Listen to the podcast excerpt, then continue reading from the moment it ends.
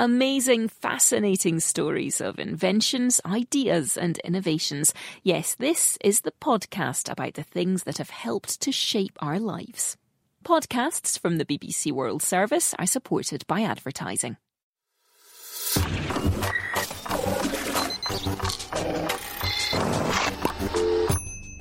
Fifty things that made the modern economy.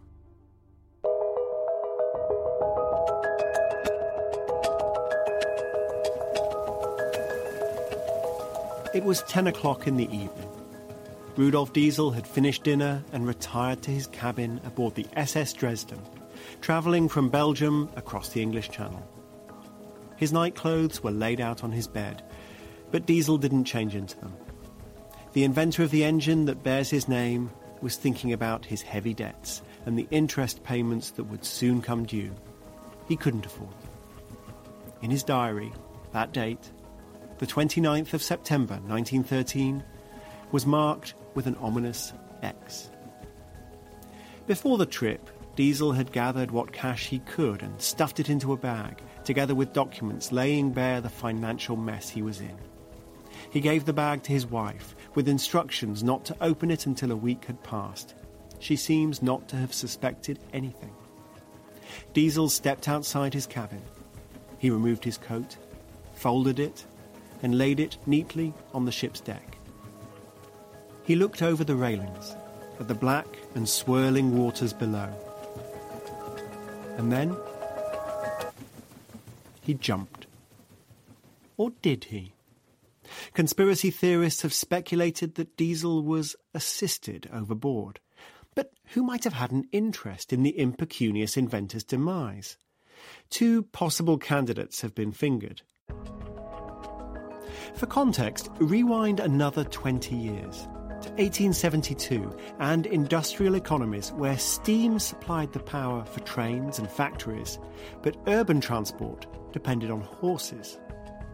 That autumn, equine flu brought US cities to a standstill. Grocery store shelves were laid bare, saloons ran out of beer, garbage piled up in the streets. A city of half a million people might have a hundred thousand horses, each one liberally coating the streets with 15 kilos of manure and 4 litres of urine every day. An affordable, reliable, small scale engine that could replace the horse would be a godsend.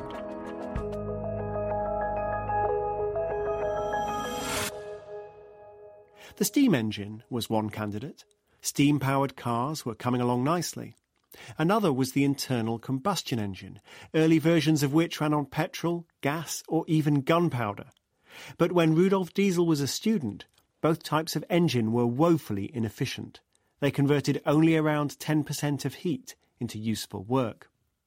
The young Diesel's life was changed by a lecture on thermodynamics at the Royal Bavarian Polytechnic of Munich where he learned that it was theoretically possible to make an internal combustion engine that would convert all heat into work. Diesel set himself the task of translating theory into practice. He fell short. His first working engine was only just over 25% efficient. Today, the best diesel engines top 50%. Even so, it was more than twice as good as what had come before. Unfortunately for Rudolf, in early versions of his engine, these efficiency gains were outweighed by reliability issues. He faced a steady stream of refund demands from unhappy customers. It was this that dug the inventor into the financial hole from which he never managed to escape. Still, he kept working at his engine, and it kept getting better. Other advantages became apparent. Diesel engines can use heavier fuel than petrol engines, specifically a heavier fuel that's become known as diesel.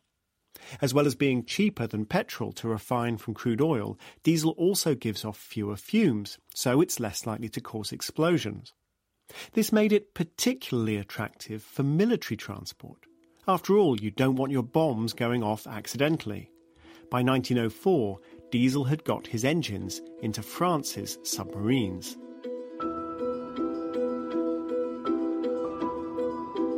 This brings us to the first conspiracy theory around Rudolf Diesel's death. In 1913 Europe, the drumbeats of impending war were quickening. the cash strapped German was en route to London. One newspaper headline luridly speculated Inventor thrown into the sea to stop sale of patents to British government. It was only after the First World War that diesel's invention began to realise its commercial potential in heavier duty transport applications than cars.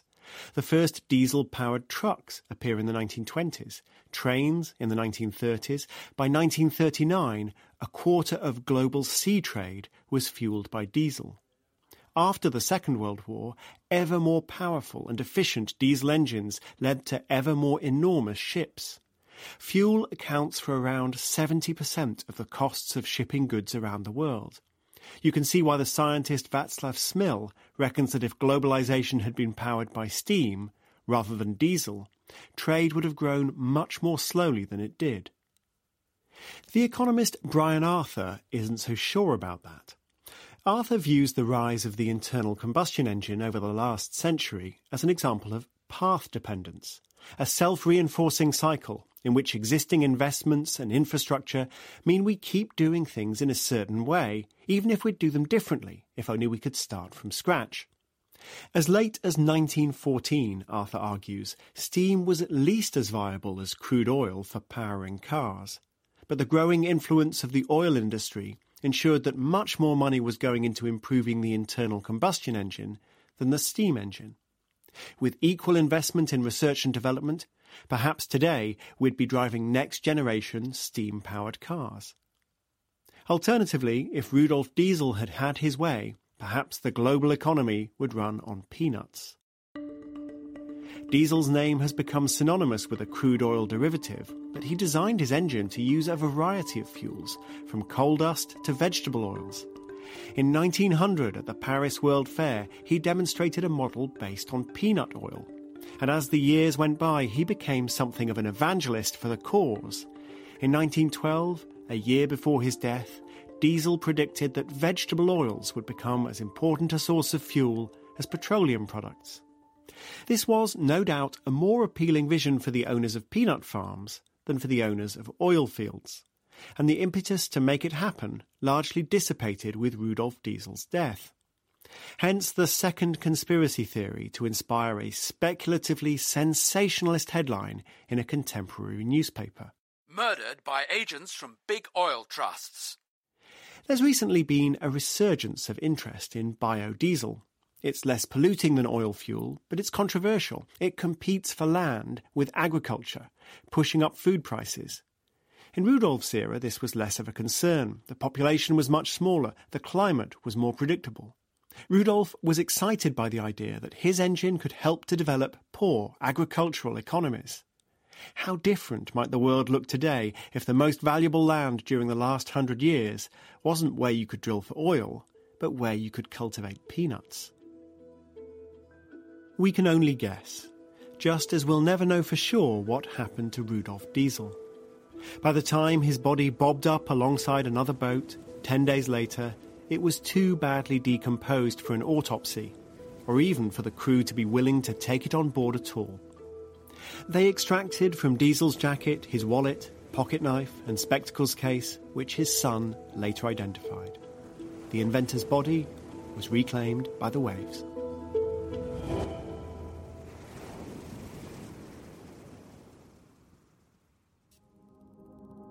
To understand why Diesel's engine mattered, we relied upon Václav Smil's book, Prime Movers of Globalization.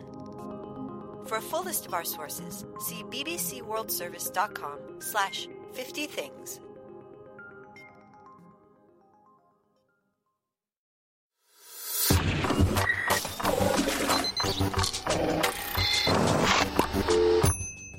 Fifty things that made the modern economy.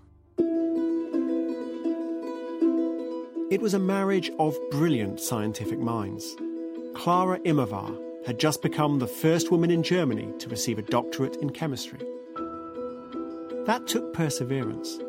Women couldn't study at the University of Breslau, so she asked each lecturer, individually, for permission to observe their lessons as a guest. Then she pestered to be allowed to sit the exam. The dean, awarding her doctorate, said, Science welcomes each person, irrespective of gender. He then undermined this noble sentiment by observing that a woman's duty was family, and he hoped this wasn't the dawn of a new era. Clara saw no reason why getting married should interfere with her career. She was disappointed. Her husband turned out to be more interested in a dinner party hostess than a professional equal. She gave some lectures but soon became discouraged when she learned that everyone assumed her husband had written them for her.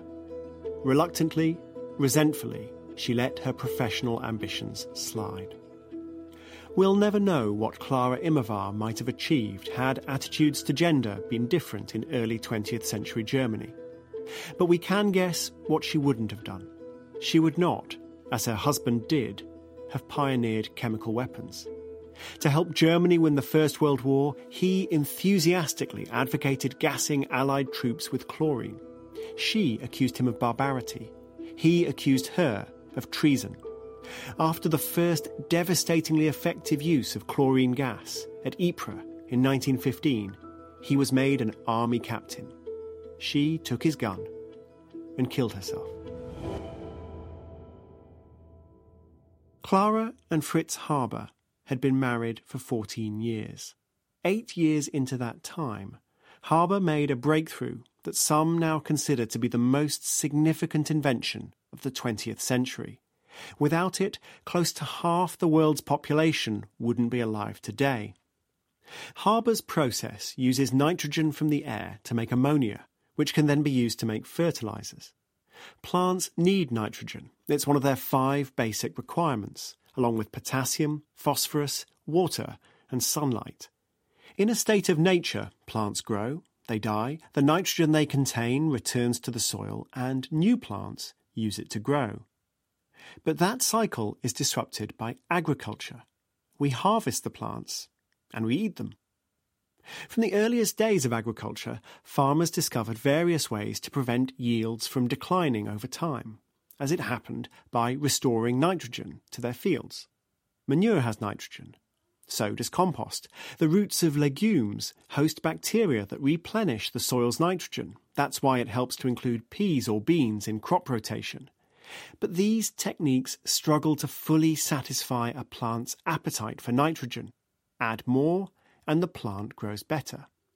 It was only in the 19th century that chemists discovered this, and the irony that 78% of the air is nitrogen, but not in a form plants can use. In the air, nitrogen consists of two atoms locked tightly together. Plants need those atoms fixed or compounded with some other element. Ammonium oxalate, for example, as found in guano, also known as bird poo, or potassium nitrate, also known as saltpeter, and a main ingredient of gunpowder.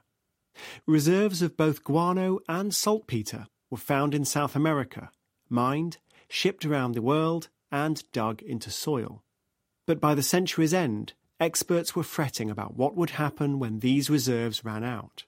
If only it were possible to convert nitrogen from the air into a form plants could use. That's exactly what Fritz Haber worked out how to do, driven in part by the promise of a lucrative contract from the chemical company BASF. That company's engineer, Carl Bosch, then managed to replicate Haber's process on an industrial scale. Both men later won Nobel Prizes, controversially in Haber's case, as by then many considered him a war criminal. The Haber Bosch process is perhaps the most significant example of what economists call technological substitution, when we seem to have reached some basic physical limit, then find a workaround.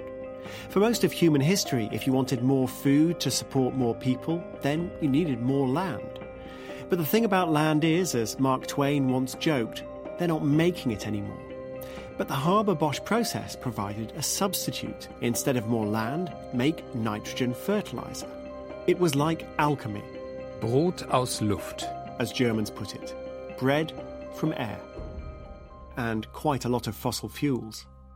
First of all, you need natural gas as a source of hydrogen, the element to which nitrogen binds to form ammonia. Then you need energy to generate extreme heat and pressure. Haber discovered that was necessary with a catalyst to break the bonds between air's nitrogen atoms and persuade them to bond with hydrogen instead. Imagine the heat of a wood fired pizza oven with the pressure you'd experience two kilometres under the sea. To create those conditions on a scale sufficient to produce 160 million tonnes of ammonia a year, the majority of which is used for fertiliser, the Haber Bosch process today consumes more than 1% of all the world's energy. That's a lot of carbon emissions, and it's far from the most serious ecological concern. Only some of the nitrogen in fertilizer makes its way via crops into human stomachs. Most of it ends up in the air or water. This is a problem for several reasons. Compounds like nitrous oxide are powerful greenhouse gases. They pollute drinking water. They create acid rain, which makes soils more acidic, which puts ecosystems out of kilter and biodiversity under threat. In truth, scientists still don't fully understand the long term impact on the environment of converting so much stable, inert nitrogen from the air into various other highly reactive chemical compounds. We are in the middle of a global experiment. One result of that experiment is already clear plenty of food for lots more people. If you look at a graph of global population, you'll see it shoot upwards just as Haber Bosch fertilizers start being widely applied. Again, Haber Bosch wasn't the only reason for the spike in food yields. New varieties of crops like wheat and rice also played their part. Still, suppose we farmed with the best techniques available in Fritz Haber's time. The Earth would support about 4 billion people. Its current population is around 7.5 billion and still heading upwards. Back in 1909, as Haber triumphantly demonstrated his ammonia process, Clara wondered whether the fruits of her husband's genius had been worth the sacrifice of her own. What Fritz has achieved in these eight years, she wrote plaintively to a friend, I have lost.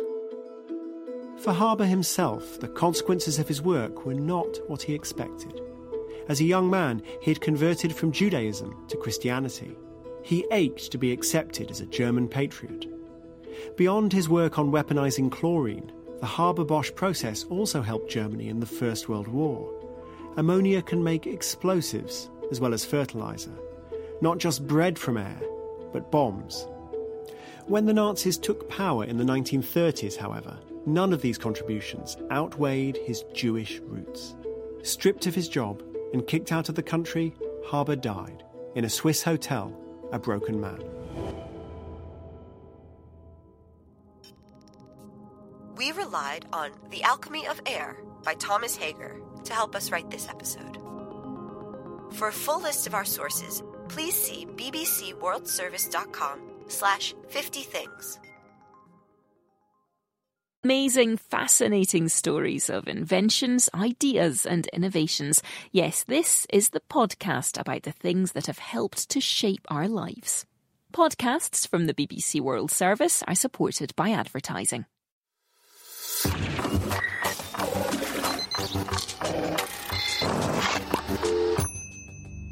Fifty things that made the modern economy. Perhaps the defining feature of the global economy is, um, well, exactly that. It's global. Toys from China, phones from South Korea, copper from Chile, t shirts from Bangladesh, wine from New Zealand, coffee from Ethiopia, tomatoes from Spain. Love it or loathe it, globalization is a fundamental feature of the modern economy. The statistics back this up. In the early 1960s, world merchandise trade was less than 20% of world economic output. Now it's around 50%. Not everyone's happy about this. There's probably no other issue where the anxieties of ordinary people are so in conflict with a near unanimous approval of economists. And so controversy rages. The arguments over trade tend to frame globalization as a policy, maybe even an ideology, fueled by acronymic trade deals such as TTIP, TRIPS, and the TPP. But perhaps the biggest enabler of globalization isn't a free trade agreement, but a simple invention. A corrugated steel box, 8 feet wide, 8.5 feet high, and 40 feet long, about 3 metres by 3 metres by 13. It's a shipping container. To understand why this metal box has been so important, consider how a typical trade journey looked before. In 1954, an unremarkable cargo ship, the SS Warrior, carried merchandise from Brooklyn in New York to Bremerhaven in Germany. On that trip, just over 5,000 tons of cargo, from food to household goods, letters to vehicles, were being carried as 194,582 separate items in 1,156 different shipments. The record keeping alone, tracking all those consignments as they moved around the dockside warehouses, was a nightmare. But the real challenge was physically loading ships like the Warrior. The longshoremen who did the job would pile barrels of olives and boxes of soap onto a wooden pallet on the dock. The pallet would be hoisted in a sling and deposited in the hold of a ship, from where more longshoremen would carry or cart each item into a snug corner of the vessel, poking and pulling at the merchandise with steel hooks until it settled into place against the curves and bulkheads of the hold, skillfully packing the cargo so that it wouldn't shift on the high seas. This was far more dangerous work than manufacturing or even construction. In a large port, someone would be killed every few weeks. In 1950, New York averaged half a dozen serious incidents every day, and New York's port was one of the safer ones. Researchers studying the SS Warrior's trip to Bremerhaven concluded that the ship had taken 10 days to load and unload, as much time as it had done for the vessel to cross the Atlantic Ocean. In total, the cargo cost around $420 a ton to move in today's money. Given typical delays in sorting and distributing the cargo by land, the whole journey might take three months. Sixty years ago, then, shipping goods internationally was costly, chancy, and immensely time consuming. Surely there had to be a better way. Indeed, there was. Put all the cargo into big standard boxes and move the boxes. But inventing the box was the easy bit. The shipping container had already been tried in various forms for decades without catching on.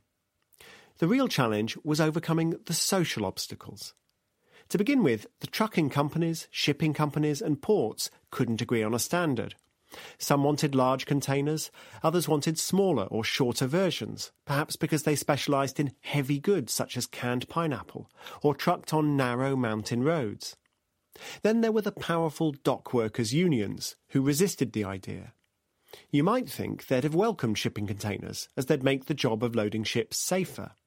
But the containers also meant there'd be fewer jobs to go around. Stodgy US regulators also preferred the status quo. The sector was tightly bound with red tape, with separate sets of regulations determining how much shipping and trucking companies could charge why not simply let companies charge whatever the market would bear? Or even allow shipping and trucking companies to merge and put together an integrated service? The man who navigated this maze of hazards, who can fairly be described as the inventor of the modern shipping container system, was Malcolm McLean. McLean didn't know anything about shipping, but he was a trucking entrepreneur. He knew plenty about trucks, plenty about playing the system, and all there was to know about saving money. McLean not only saw the potential of a shipping container that would fit neatly onto a flatbed truck, he also had the skills, the nous, and the risk taking attitude needed to make it happen. First, McLean cheekily exploited a legal loophole to gain control of both a shipping company and a trucking company. Then, when dockers went on strike, he used the idle time to refit old ships to new container specifications. He repeatedly plunged into debt. He took on fat cat incumbents in Puerto Rico, revitalizing the island's economy by slashing shipping rates to the United States. He cannily encouraged New York's Port Authority to make the New Jersey side of the harbour a centre for container shipping. But the most striking coup took place in the late 1960s, when Malcolm McLean sold the idea of container shipping to perhaps the world's most powerful customer, the US military. Faced with an unholy logistical nightmare in trying to ship equipment to Vietnam, the military turned to McLean and his container ships to sort things out. Containers work much better when they're part of an integrated logistical system, and the US military was perfectly placed to adopt that system wholesale. Even better, McLean realised that on the way back from Vietnam, his empty container ships could collect payloads from the world's fastest growing economy, Japan. And so the Trans Pacific trading relationship began in earnest. A modern shipping port would be unrecognisable to a hard working longshoreman of the 1950s. Even a modest container ship might carry 20 times as much as the SS Warrior did, yet disgorge its cargo in hours rather than days. Gigantic cranes, weighing a thousand tons apiece, will lock onto containers that weigh upwards of 30 tons and swing them up and over onto a waiting transporter. This colossal ballet of engineering is choreographed by computers, which track every container as it moves through a global logistical system. The refrigerated containers are put in a hull section with power and temperature monitors. The heavier containers are placed at the bottom to keep the ship's centre of gravity low. The entire process is scheduled to keep the ship balanced. And after the crane has released one container onto a waiting transporter, it'll grasp another before swinging back over the ship, which is being emptied and refilled simultaneously. Not everywhere enjoys the benefits of the containerization revolution. Many ports in poorer countries still look like New York in the 1950s.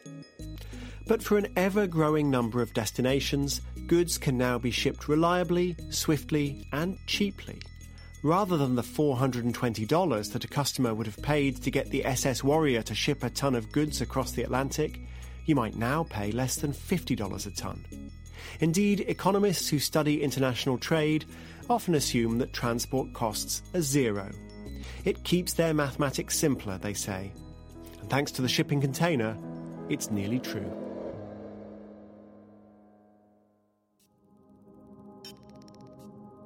Key source on the shipping container is Marc Levinson's influential history, The Box How the Shipping Container Made the World Smaller and the World Economy Bigger. For a full list of our sources, please see bbcworldservice.com slash 50 things. Amazing, fascinating stories of inventions, ideas, and innovations. Yes, this is the podcast about the things that have helped to shape our lives. Podcasts from the BBC World Service are supported by advertising.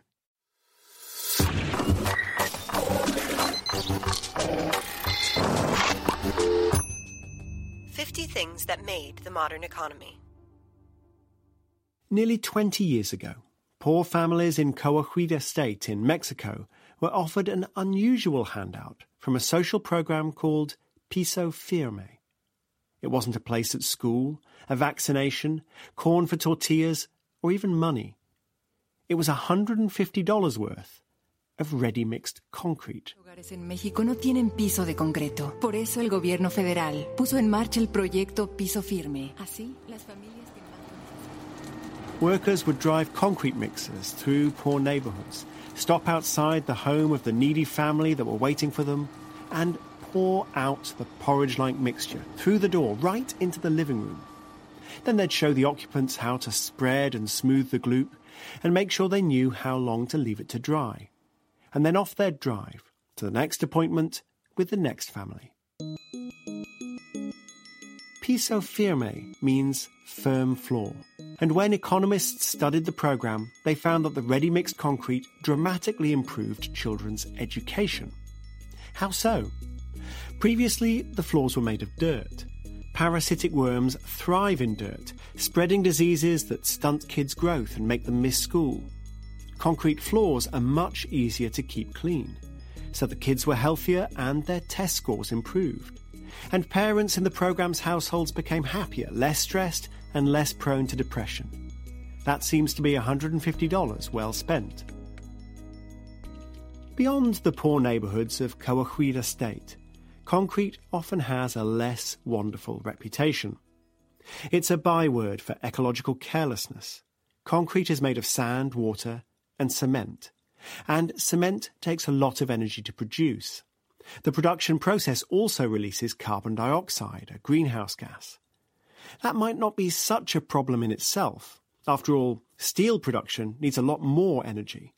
Except that the world consumes absolutely vast quantities of concrete. Five tons per person per year. As a result, the cement industry emits as much greenhouse gas as aviation.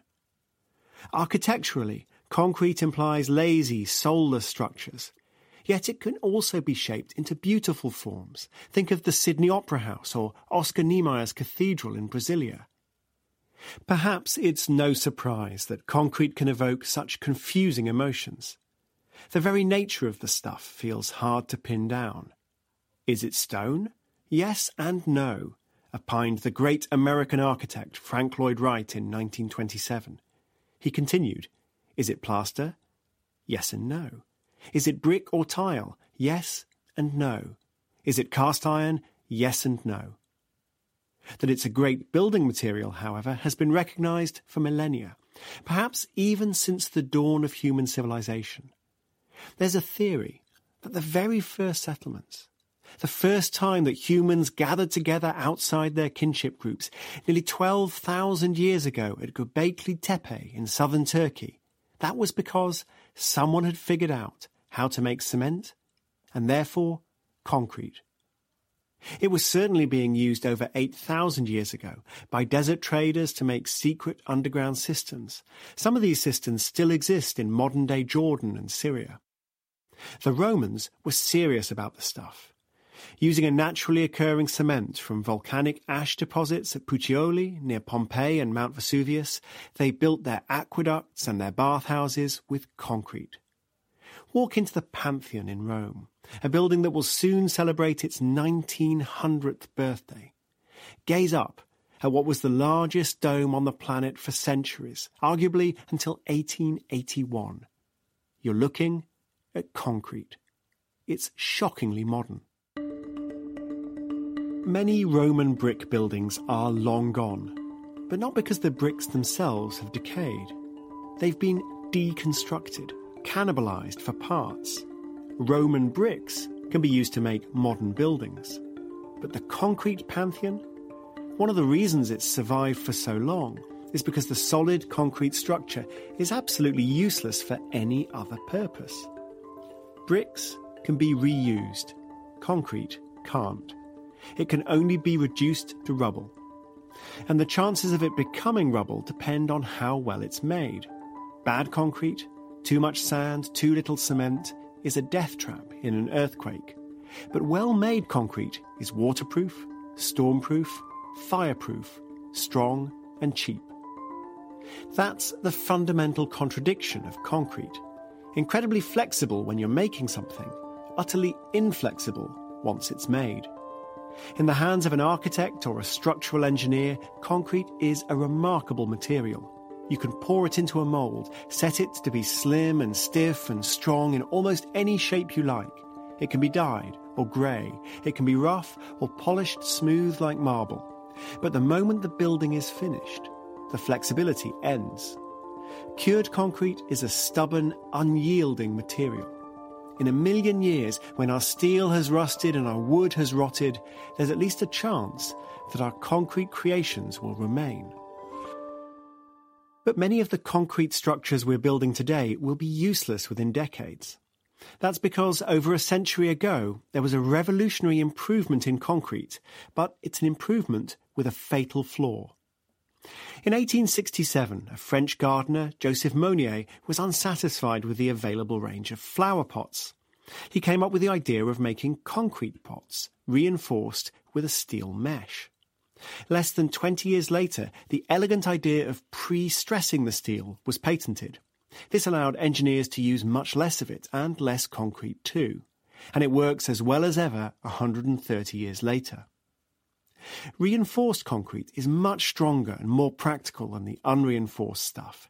It can span larger gaps, allowing concrete to soar in the form of bridges and skyscrapers. But here's the problem. If cheaply made, it will rot from the inside as water gradually seeps in through tiny cracks and rusts the steel. This process is currently destroying infrastructure across the United States. In 20 or 30 years' time, China will be next. China has poured more concrete in the three years after 2008 than the United States poured during the entire 20th century. And nobody thinks all that concrete is made to exacting standards. There are many schemes to make concrete last for longer, including special treatments to prevent water getting through to the steel. There's self healing concrete full of bacteria that secrete limestone, which reseals any cracks. And self cleaning concrete infused with titanium dioxide breaks down smog, keeping the concrete sparkling white. Improved versions of the technology may even give us street surfaces that clean up what's coming out of car exhausts. There are also efforts to figure out ways to reduce energy use and carbon emissions in making concrete. Yet ultimately, there are many more things we could be doing with the simple, trusted technology we have already. Hundreds of millions of people around the world live in dirt floor houses. That's hundreds of millions whose lives could be improved with a program like Piso Firme. Other studies have shown large gains from laying concrete roads in rural Bangladesh, improving school attendance, agricultural productivity, and the wages of farm workers. Perhaps concrete serves us best when we use it simply.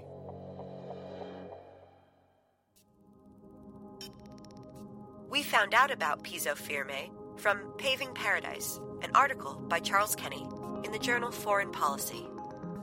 For a full list of our sources, please see bbcworldservice.com slash 50 things. Amazing, fascinating stories of inventions, ideas, and innovations. Yes, this is the podcast about the things that have helped to shape our lives. Podcasts from the BBC World Service are supported by advertising.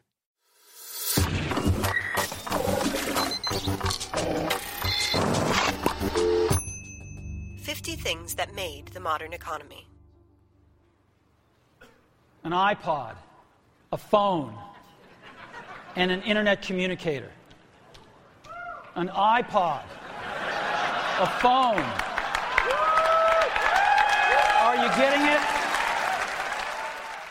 On the 9th of January 2007, the most iconic entrepreneur on the planet announced something new a product that was to become the most profitable in history. This is one device.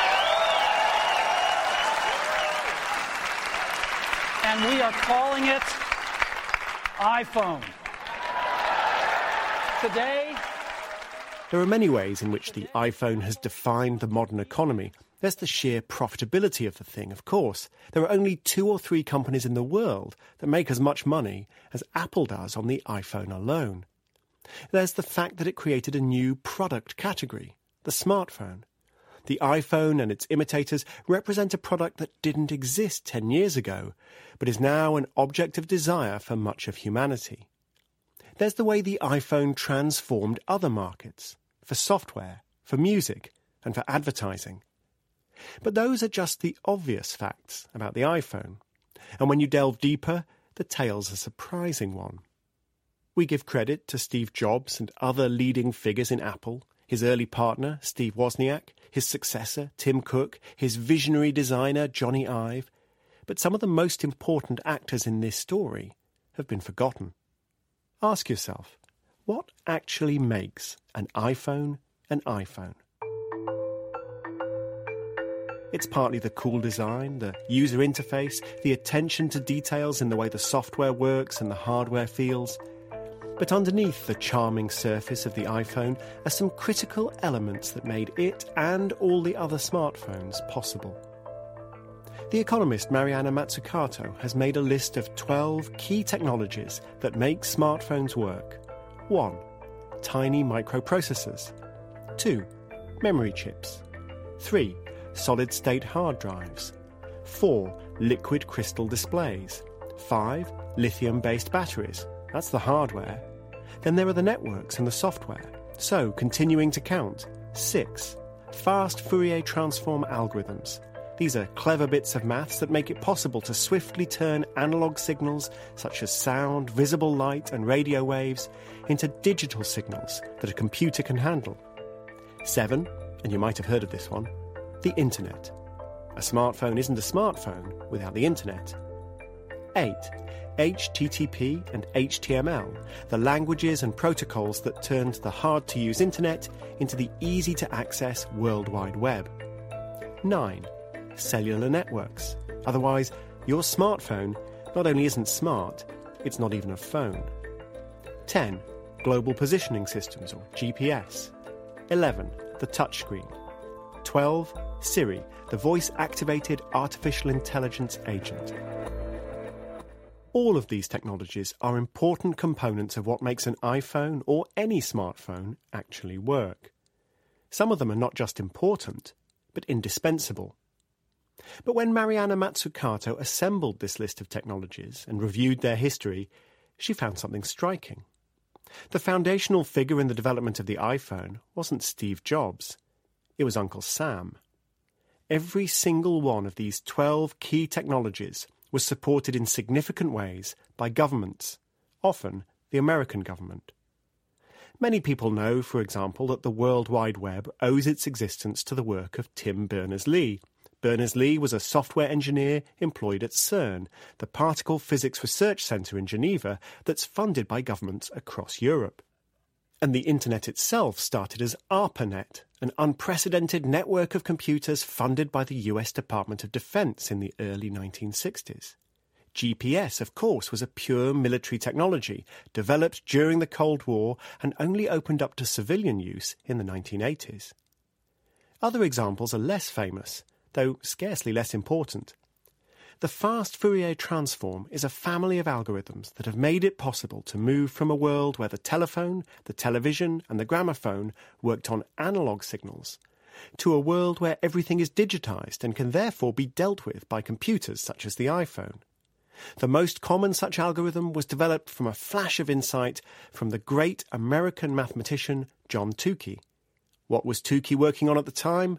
You've guessed it a military application. Specifically, he was on President Kennedy's Scientific Advisory Committee in 1963, trying to figure out how to detect when the Soviet Union was testing nuclear weapons. Smartphones wouldn't be smartphones without their touch screens. But the inventor of the touchscreen was an engineer named E. A. Johnson, whose initial research was carried out while Johnson was employed by the Royal Radar Establishment, a stuffily named agency of the British government. The work was further developed at CERN, those guys again. Eventually, multi touch technology was commercialized by researchers at the University of Delaware in the United States, Wayne Westerman and John Elias, who sold their company to Apple itself. Yet, even at that late stage in the game, governments played their part. Wayne Westerman's research fellowship was funded by the US National Science Foundation and the CIA. Then there's the girl with a silicon voice, Siri. Are you listening, Siri? Yes. When were you born? I don't really have a birthday. My first day as an assistant was October 4th, 2011. Who made you? I, Siri, was designed by Apple in California. That's the story. I think I love you, Siri. Oh, stop. Back in the year 2000, seven years before the first iPhone, the US Defense Advanced Research Projects Agency, DARPA, commissioned the Stanford Research Institute to develop a kind of proto Siri, a virtual office assistant that might help military personnel to do their jobs. Seven years later, the research was commercialized as a startup, Siri Incorporated, and it was only in 2010 that Apple stepped in to acquire the results for an undisclosed sum. As for hard drives, lithium ion batteries, liquid crystal displays, and semiconductors themselves, there's a similar story to be told. In each case, there was scientific brilliance and plenty of private sector entrepreneurship. But there were also wads of cash thrown at the problem by government agencies, usually US government agencies, and for that matter, usually some arm of the US military. Of course, the US military didn't make the iPhone. CERN didn't create Facebook or Google. These technologies that so many people rely on today were honed and commercialized by the private sector. But it was government funding, and government risk taking that made all these things possible. That's a thought to hold on to as we ponder the technological challenges ahead in fields such as energy and biotechnology. Steve Jobs was a genius, there's no denying that. One of his remarkable side projects was the animation studio Pixar, which changed the world of movies when it released the digitally animated film Toy Story. Even without the touchscreen and the internet and the fast Fourier transform, Steve Jobs might well have created something wonderful. But it wouldn't have been a world shaking technology like the iPhone. More likely, it would, like Woody and Buzz, have been an utterly charming toy.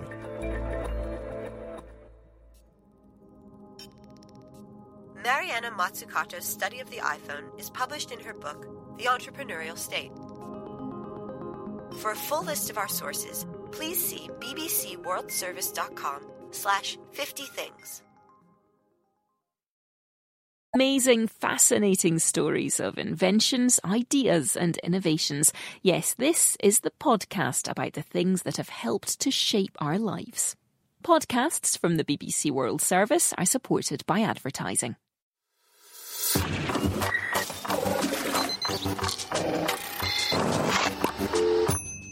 Fifty things that made the modern economy with Tim Harford. There are two ways to tell this story. One of them describes that classic flash of inventive insight. In 1948, Joseph Woodland, a graduate student in Philadelphia, was pondering a challenge that had been thrown down by a local Philly retailer. Was there any way to speed up the process of checking out in his stores by automating the tedious process of recording the transaction? Woodland was a smart young man. He'd worked on the atomic bomb during the war. At the other end of the spectrum, he'd also designed an improved system for playing elevator music. But now he was stumped. On a visit to his parents down in Miami Beach, he sat and pondered and idly combed his fingers in a circle, letting the sand slide between his fingertips. But then, as he looked down at the ridges and furrows, a thought struck him. Just like Morse code used dots and dashes to convey a message, he could use thin lines and thick lines to encode information. A zebra striped bullseye could describe a product and its price in a code that a machine might be able to read. The idea was workable, though with the technology of the time it was costly. But as computers advanced and lasers were invented, it became more realistic. The striped scan system was independently rediscovered and refined several times over the years. In the 1950s, an engineer, David Collins, put thin and thick lines on railway cars so that they could be automatically read by a trackside scanner. In the early 1970s, an IBM engineer, George Laurer, figured out that a rectangle would be more compact than Woodland's bullseye and developed a system that used lasers and computers that were so quick they could process labelled beanbags being hurled over the scanner system. Joseph Woodland's seaside doodles had become a technological reality. But there's a second way to tell the story. It's just as important, but bear with me because just for a moment it's going to sound incredibly boring.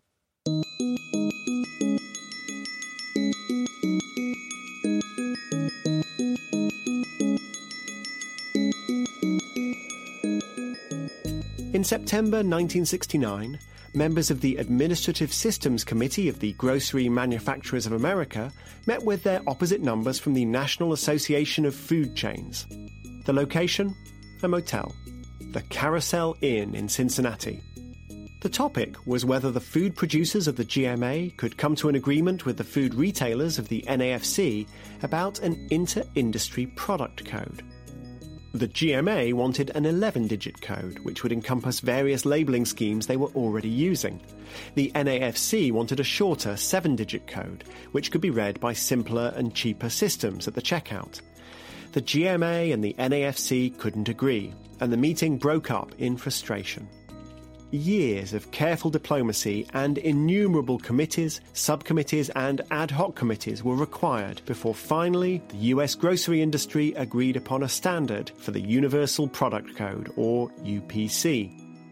Both stories come to fruition in June 1974 at the checkout counter of Marsh's supermarket in the town of Troy, Ohio when a 31 year old checkout assistant named Sharon Buchan scanned a 10 pack of 50 sticks of Wrigley's Juicy Fruit chewing gum across a laser scanner, automatically registering the price of 67 cents. The gum was sold. The barcode had been born. We tend to think of the barcode as a simple piece of cost cutting technology. It helps supermarkets do their business more efficiently, and so it helps us to enjoy lower prices. But the barcode does more than that, which is why the second way of telling the story is as important as the first. The barcode changes the balance of power in the grocery industry.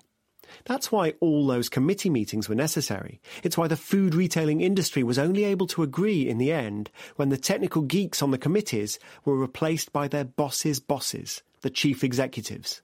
The stakes were that high. Part of the difficulty was getting everyone to move forward on a system which didn't really work without a critical mass of adopters. It was expensive to install scanners. It was expensive to redesign packaging with barcodes. Bear in mind that Miller's beers were still printing labels for their bottles on a 1908 printing press. The retailers didn't want to install scanners until the manufacturers had put barcodes on their products. The manufacturers didn't want to put barcodes on their products until the retailers had installed enough scanners. But it also became apparent over time that the barcode was changing the tilt of the playing field in favour of a certain kind of retailer. For a small family run convenience store, the barcode scanner was an expensive solution to problems they didn't really have.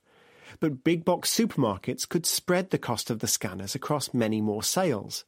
They valued shorter lines at the checkout they needed to keep track of inventory.